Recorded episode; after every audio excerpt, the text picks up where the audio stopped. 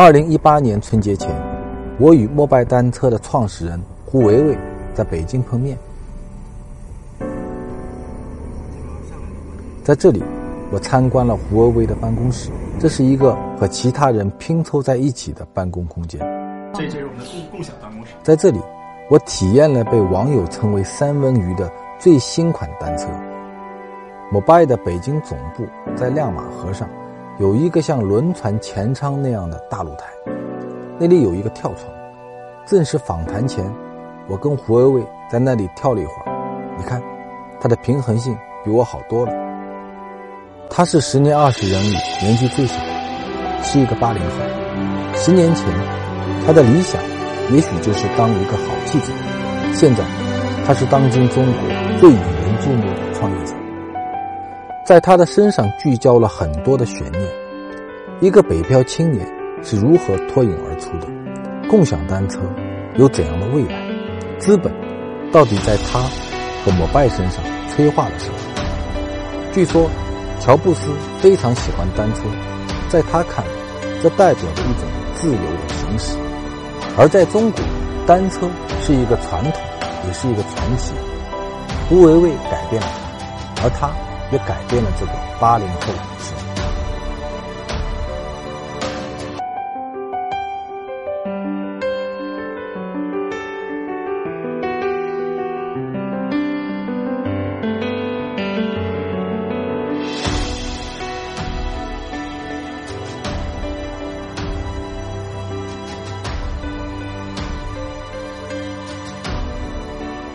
你喜欢北京这个城市吗？我非常喜欢，啊！我特别喜欢啊！我觉得它特别庞杂又无序，就是什么可能性都有，而且各种各样的人都很有意思。我觉得成长比商业更重要嘛，很有趣。我觉得这个是记者的特性，就是当记者的特性。对，我最近发现了，呃，我跟一个朋友在玩一个价值观的卡，就是比如说。会有很多很多卡，有然后对自己性格、价值观的一些描述，然后让你来分来排，你认为哪些是你要的，哪些是你不要的，哪些是认为你最重要的，哪些是你 priority number one 的。我们发现有记者背景的 number one 都是 personal growth，啊，特别有意思。选择一些比较软的东西。嗯，对。你觉得当记者好玩吗？特别好玩，特别好玩。但是，但是，我觉得我小时候，我在我非常小的时候就想当记者，大概在初高中的时候，就是啊啊，我觉得我自己，如果你说偏执的话，有一点就是，我做的事情一直都是我当下最想做的事情。哦，那你蛮幸运的。嗯，当然就是你在就大方向肯定都是你最想做的。比如说我小时候我就想当记者，嗯，所以我后来就真的当了记者，嗯。但是我小时候想象的记者是一个能够主持正义的记者。但后来你学了以后，你会发现，OK，嗯，寻求真相可能比主持正义还重要。然后到最后，你就会觉得，嗯，好吧，就是那是一个看待世界的一个角度，或者说你可能要植入你的观点。啊，其实改变世界很难嘛，能够了解清楚就不容易了。对啊，对啊。然后再后面，我就觉得我不太满足于当一个旁观者，我很想去试一试，就是如果我自己去做的话，会是什么样？啊，这个你后来，比如你去，去去，就离商业越来越近了，到到商业价值啊，到机会公园有关系吗？有关系，非常有关系。我觉得商业价值和机会公园是极大的激发了我。其实我我觉得你创业时间很短嘛啊，怎么加在一起三年时间，从。企业来讲的话，很多创业公司可能三年刚刚把商业模式摸清楚啊，团队嘛，他第一轮淘汰完成了，就开始跑。但是，但是你从摩拜来讲的话，可能已经人家一辈子已经走完了，嗯，是吧？就是已经第一两年就变成两年不到就变成独角兽了。第二呢，整个行业三年基本上洗牌该洗完了，该洗牌也洗完了，然后然后也也变成了一家。呃，一家上千人的一家公司了。这三年里面，你你开心多一点还是焦虑多一点？都很多，就都很激烈。就开心的也很开心，然后焦虑的也会非常焦虑。对。你觉得这三年创业里面，最让你焦虑的事情，如果有三件，是哪三件？嗯，首先就是就是产品。一直追不上这个合适的 timing，嗯，就你能理解这个意思吗？就是你的长期和短期的这个目标，嗯，总是会打架。打架。对。然后还有团队的成长。啊，团队是个问题。对啊，包括自己，对吗？嗯嗯。然后，哦，当然也有就是说，就是你如何去明确你的战略。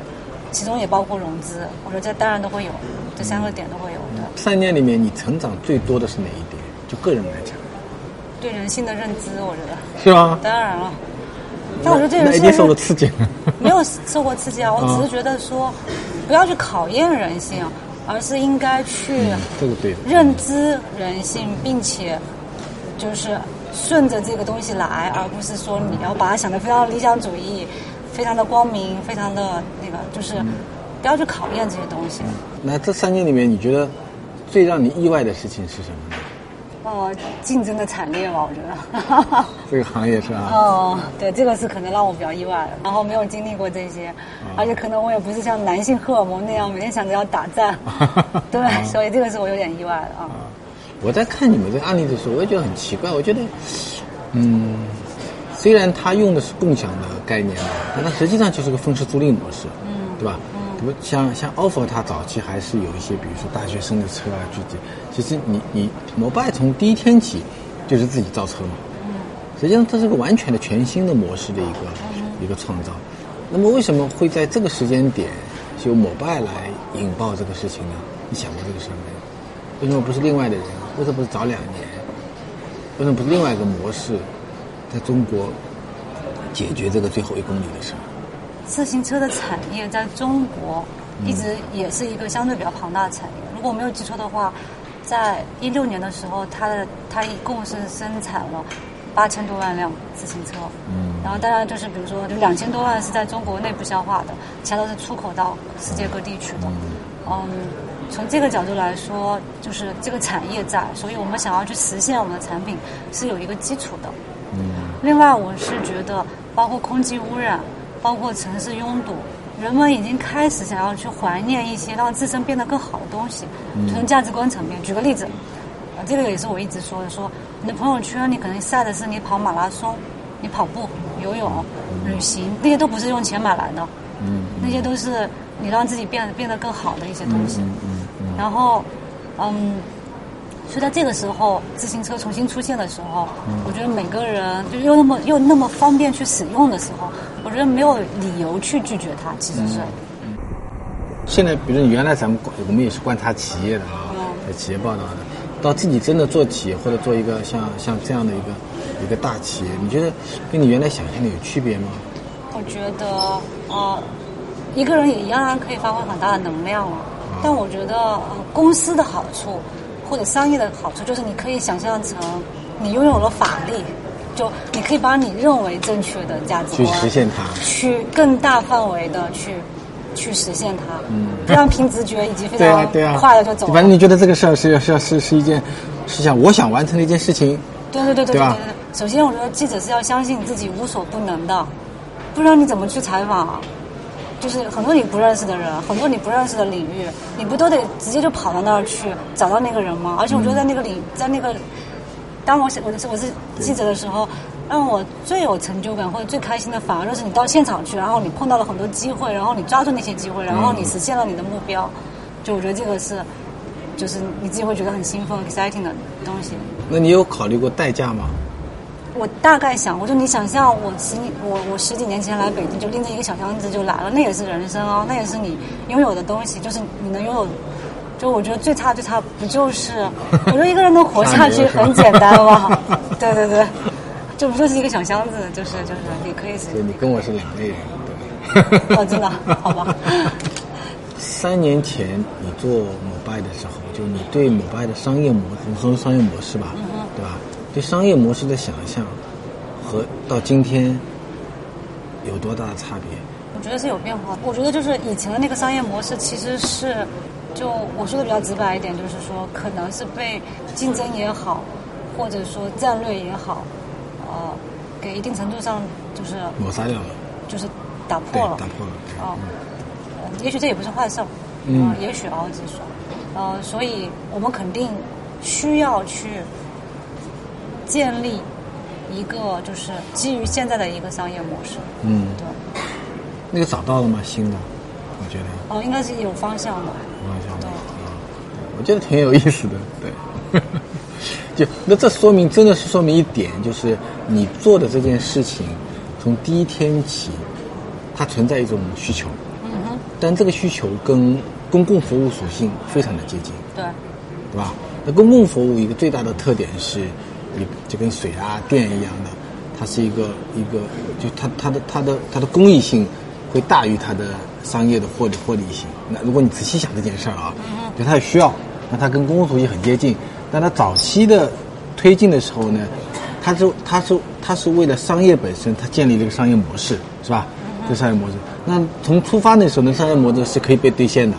而且是一个非常好、非常好的商业模式，对，OK，可以被兑现的。但是它走着走的话呢，因为因为它的可兑现性和它的公共服务所产生的巨大的空间，就进来进入了很多新的竞争者，而竞争者就又把当年你出发时候的那个商业模式给打破掉了。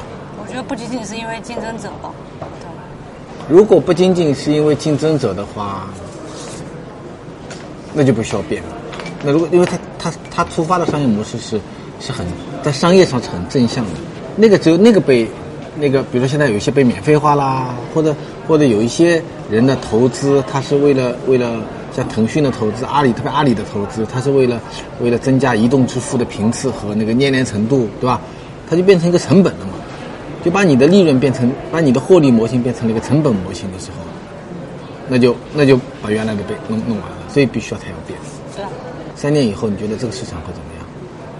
想过没有有想过，我是觉得，嗯，其实我们现在也在提供更多的服务嘛，嗯，它不可能就是，就是，它可能会变成一个用户的体系，会有更多的增值的服务，比如说我们现在有两亿多的用户，嗯，对吧？每天平均就是最，就是我们每天有两三千万的两三千万的 chips，嗯，对不对？嗯，就是其实是完全。基于这样一个基础，而且这个东西还继续可以增长的。嗯。基于这个基础之上，它同时也是一个很重要的入口。嗯。哎，你最近跟资本沟通的时候，你这套逻辑跟他们讲过吗？他们能认同吗？资本不是会很急吗？也并没有很漫长，我们其实有很多储备。啊。对。其实那个共享单车这三年，它的背后其实很多资本的催化的一个过程嘛，就不断的。资本投进，然后但是你 B 轮的时候，那是我们比较艰难的时候。B 轮的时候，对，那时候在融，非常艰难，就觉得很贵。从你的角度来说，资本在在摩拜的这个发展过程中扮演了个什么角色？我们肯定是被资本助推了。嗯。但是我自己的观点是，嗯，哦，没有一家。真正成功的企业，就是最后的成功的原因，是因完完全全只是因为资本，啊，对不对？所以资本就是 empower 你的，我觉得最后其实你都得还回去的。啊啊，对，因为我我其实有段时间也在想，就回想过去，我觉得是不是有别的路可以选？嗯，那是不是能够有一个不同的、稍微不同一点的终点？就是就是一个过程或者一个呃跟现在不太一样的结果？嗯，有吗？其实没有，想了很久，都觉得没有，真的想了好久。有另外的路吗？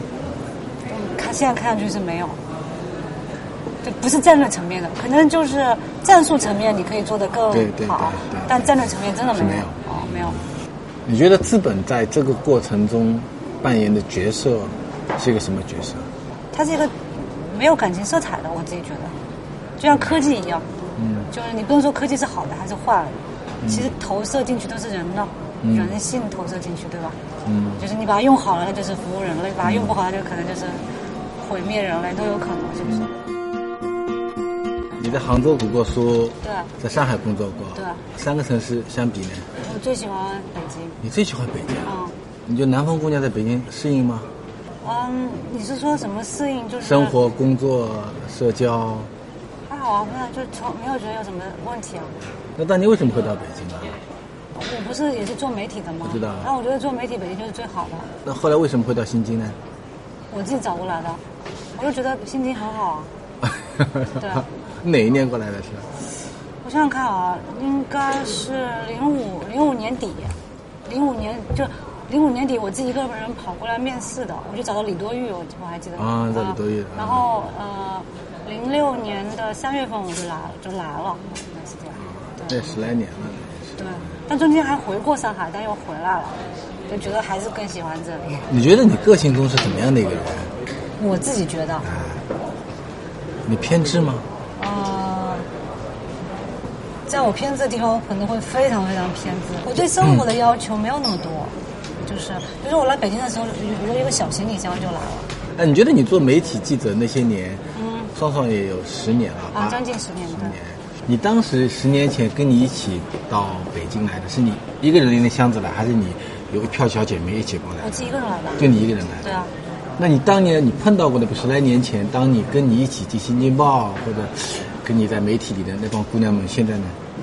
哦，我说印象比较深的应该是《每日经济新闻》，因为《每日经济新闻》那那会儿全部都是刚刚毕业就去了美金。美金他创办的。对，我觉得那会儿他们就现在他们也都不错啊，就是一可能在金融机构啊，然后在一些比较好的大公司里面。我说这个十年其实媒体是变化比较大的。你觉得你是北漂的吗？哦。没有去想过这个问题，就举个简单的例子，我我我们现在面试很多国际的那些年轻人，他们是定期都会去不同的国家生活呀、学习啊、工作啊，就基本上是在全世界。比如说，我曾经面试，但是后来呃，有要不要这个人是另外一回事。但是比如说，有我面试过一个从伦敦来的三十几岁了。还觉得哎，中国很有意思啊，然后就来中国工作了，就想尽一切办法拖家带口的也就来了，或者他们就觉得在这边工作很好啊，他也有说呃，就是就是可能生活在某个大洲的要去另外一个大洲工作，然后就很多呀。我们这里就是还有比如说我们英国的同事啊，也在中国工作了很多年，然后在日本也工作过呀。就是首先我觉得大家不要去想，就是我是飘在哪里，也许全世界。只要你自己觉得舒服，它可能就是你的安身立命的地方。哎，你如果三年前不做摩拜，你会怎么样？今天没有想过，就可能杰克奇都做下去，或者不做下去。应该会一直做下去，然后也会碰到很多机会吧。啊，对。你想过，你你当年做摩拜想到过今天吗？这样的格局？嗯，我觉得我我当时想的是，要么就一炮而红，要么就一炮而死。如果有跟你差不多年龄的人，现在也有你当年三年前这样的一个项目、一个梦想要做，现在要出发了，给他的忠告是什么？我其实脑子里想了一句，但我会觉得他不完，就是不完全。嗯，对，我就觉得没有什么所谓的胜利，其实一切都是坚持到底。对对对。你觉得三年你走到今天是一个不由自主的过程？还是一个设计感很强的过程，摩拜走到今天，我觉得都有一些，都有一些，对，嗯，但是我觉得可能就是那个推动的力量也是非常快的。其实驱动趋势的力量还是很大，非常大，非常大的。哎，你是从好奇心开始做这个项目的啊？嗯。到今天为止三年过去，这个好奇心对你来讲是结束了吗？还是更大了？哎，还有很多好奇心。就关于这件事情上，关于这件事情完全完全没有结束，完全没有结束，就这还会支持你往前跑。当然，而且我觉得就是，嗯，就是我最初想的有些东西，到现在还没有去实现呢。你现在这样，你的你休闲时间多吗？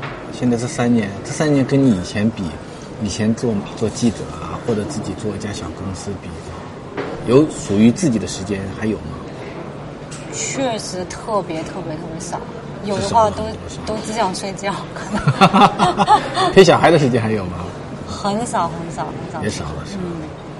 这创业还是没办法，还是要倾注全部。呃，确实是这样的，对。对我当时做二十人的名单中，我觉得我需要一个八零后的创业者，但我没想到是一个女性。对，我觉得我跟他的沟通还是觉得，他跟我希望在一个八零后的创业者身上看到之前在我一些我非常熟悉的企业家身上看不到的一些特质。我觉得我今天还是看到了。对，我觉得应该是自由、自信，对这些元素，在非常早的时候就出现在这些年轻人的身上。所以在这意义上来，在这个意义上来讲，嗯，胡国卫真的是一个比柳传志啊、王石啊这些人更为幸运的一些人。但是他也有他很苦恼的一些地方，就是呃，比如。有一些很大的问题，过早的来到了他的呃工作中。你比如说全球化，比如说呃资本的追赶，比如说团队的急速的扩容等等，所以需要他能够在非常压缩的时间里面，他或者他的团队去去解决它。对，所以这个你会看到说，中国二三十年来创业的环境的变化，一方面是变得更加的辽阔。但另外一方面也变得更加的风险。